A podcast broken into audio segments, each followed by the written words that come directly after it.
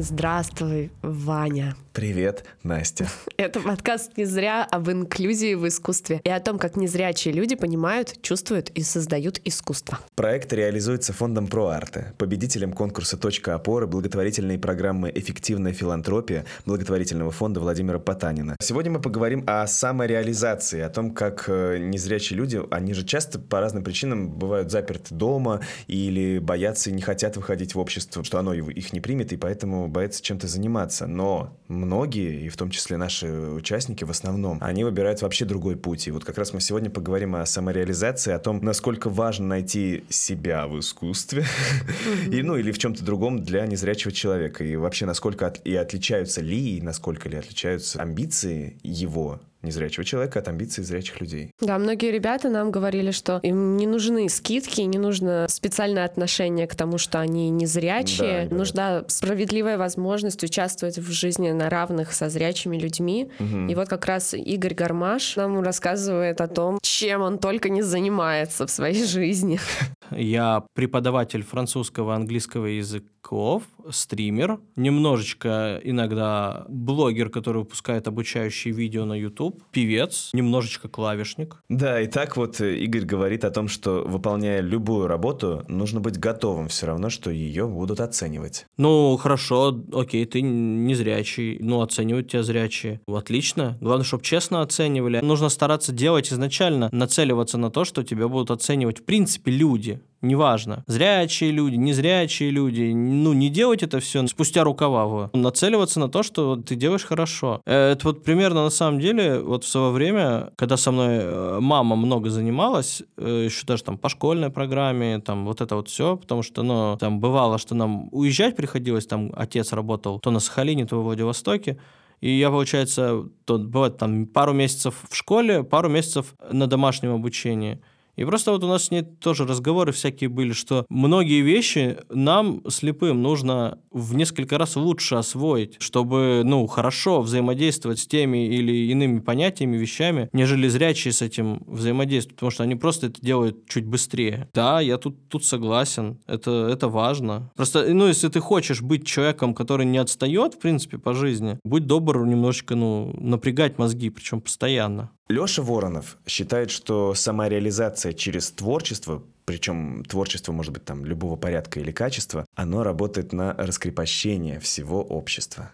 Да-да-да, он в детском лагере-то работал с детьми, и там непрофессионально, как бы, да, вот показывают эти, как танцуют, там, э, кто как умеет, да, кто-то там круче, кто-то там просто. Но человек э, самовыражается, и это, с одной стороны, это, наверное, носит какую-то терапевтическую, арт-терапевтическую такую штуку, функцию несет на себе. А с другой стороны, это позволяет как бы другим людям стать более толерантными, что ли, что не всем быть башметами, там, не знаю, майями, плесецкими, но каждый сам по себе крут. Вообще, большую часть жизни у ребят занимает вот этот поиск дела, который заставит их чувствовать себя и активным, и вовлеченным. Ну, короче, у меня нет такого, э, что типа вот я такой клевый, а меня не признают. То есть у меня такого нет в голове. Скорее именно хочется, ну вот найти такую нишу, где вот ты вот прям можешь с кайфом при, в ней приподняться. Я для себя вижу вот что-то как раз концерты, театр, вот вот такое что-нибудь. Ну то есть это клево, мне это нравится в целом. Маша Иванова рассказала, что хотя у нее есть классная работа в издательстве, она никогда не прекращает искать себя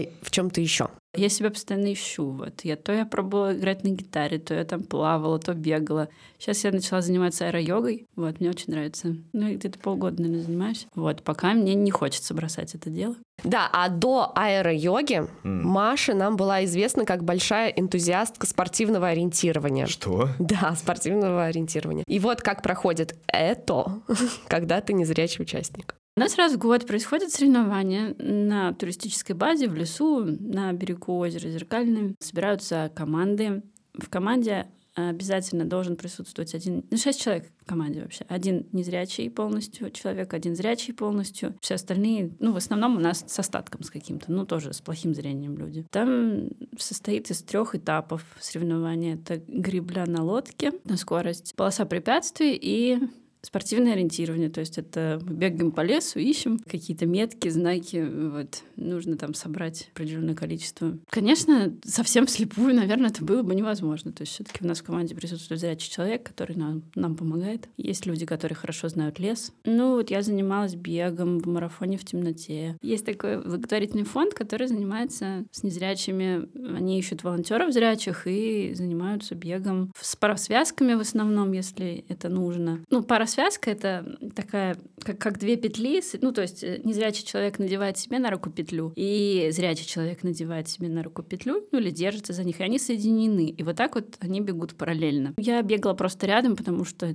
все-таки это не так удобно. Удобнее, когда у тебя руки свободно могут двигаться. Ну, насколько мне известно, в соревнованиях, в паралимпиадах тоже так участвуют с этими mm-hmm. связками. Я не знаю, кто это придумал. У нас были ребята, которые придумывали как-то по-другому, например, к поясу, там какие-то пристежки к своему поясу и к поясу партнера, например, то есть чтобы руки были свободны, но при этом чувствовать друг друга.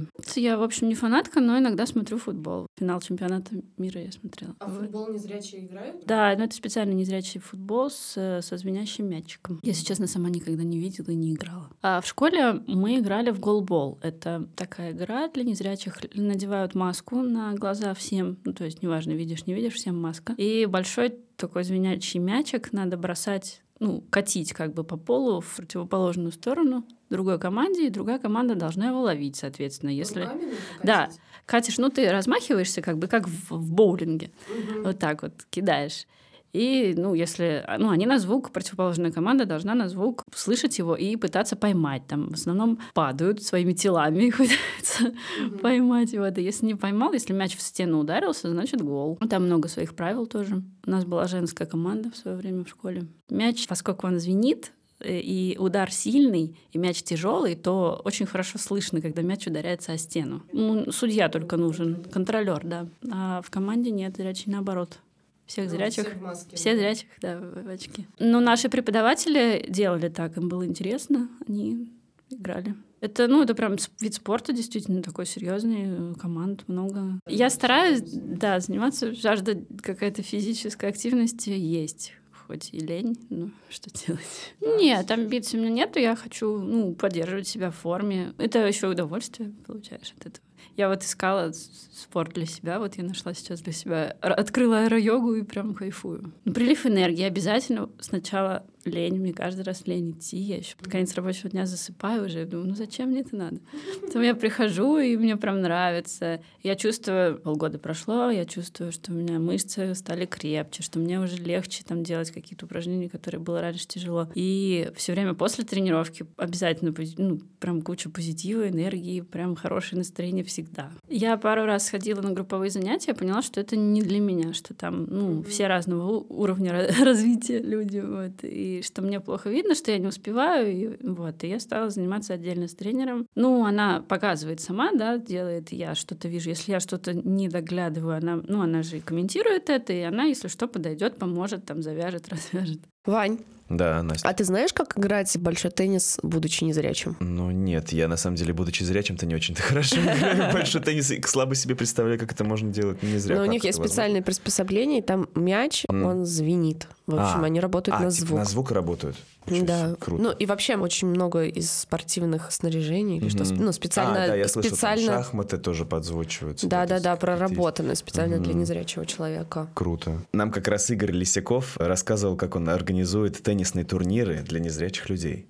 Ну, сейчас у меня есть моя теннисная лига, которую я организовал, а, будучи уже слепым. Слепая теннисная лига Петербурга, то есть, в которой участвуют у меня взрослые люди. Сейчас пытаюсь организовать для детей. Ну, тоже слепых. Сейчас разговариваем с Федерацией инвалидного спорта паралимпийского, будем говорить так. Но есть виды спорта, которые еще не входят в эту систему. Это вот теннис слепых, ну, он интересный. Для слепых он интересный вид спорта, то есть он очень мобильный. Он чем-то схож с аэрохоккеем. Есть аттракцион такой, аэрохоккей.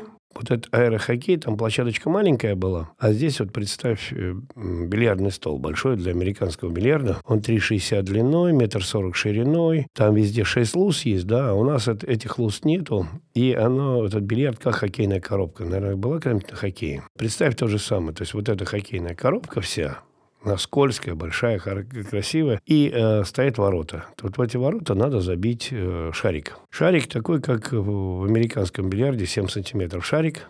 Он тяжелый, 30 грамм. Его надо забить, ну, будем говорить так, ракетка, как выглядит, как лопатка для э, сковородки. Но при этом, при всем, рука, которой ты играешь, она у тебя в краге в хоккейной, иначе очень больно пробивает. Игра интересная. У меня сейчас на моем попечении 18 человек. То есть это взрослых людей, 4 подростка и 4 ребенка. То есть тех, которых я сейчас тренирую.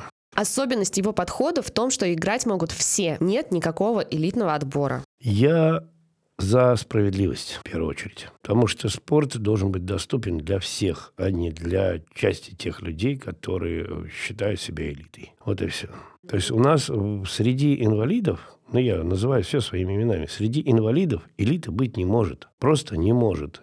Люди все в равных условиях. То есть у кого-то получилось, у кого-то нет, но они должны принимать участие в соревнованиях на равных условиях со всеми.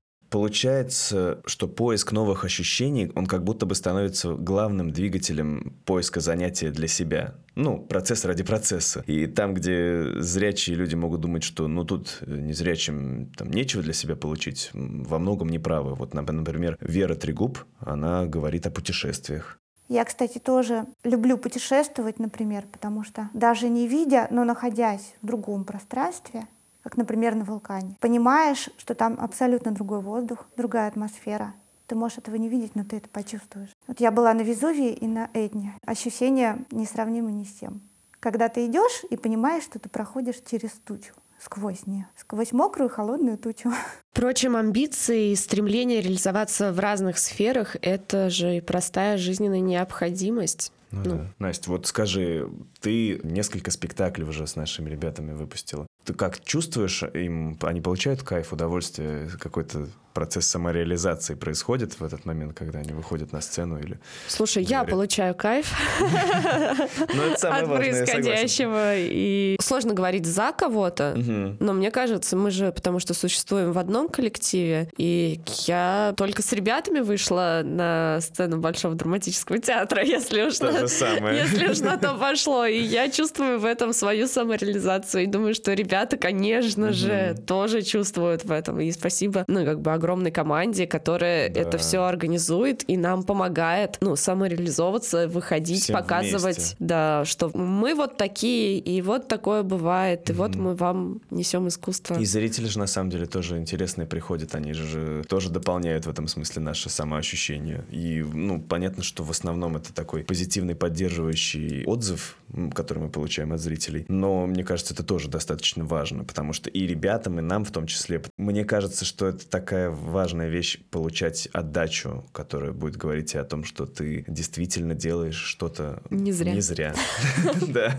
Друзья, ну спасибо вам большое, что прослушали этот выпуск. Ставьте нам э, классы 5 звезд. Ну, где бы нас не слушали, оценивайте, пожалуйста, наш подкаст и советуйте его друзьям, родственникам и всем, кто интересуется также этой тематикой, как и вы. Ну, правда, для нас это очень важно. А то что мы зря собрались?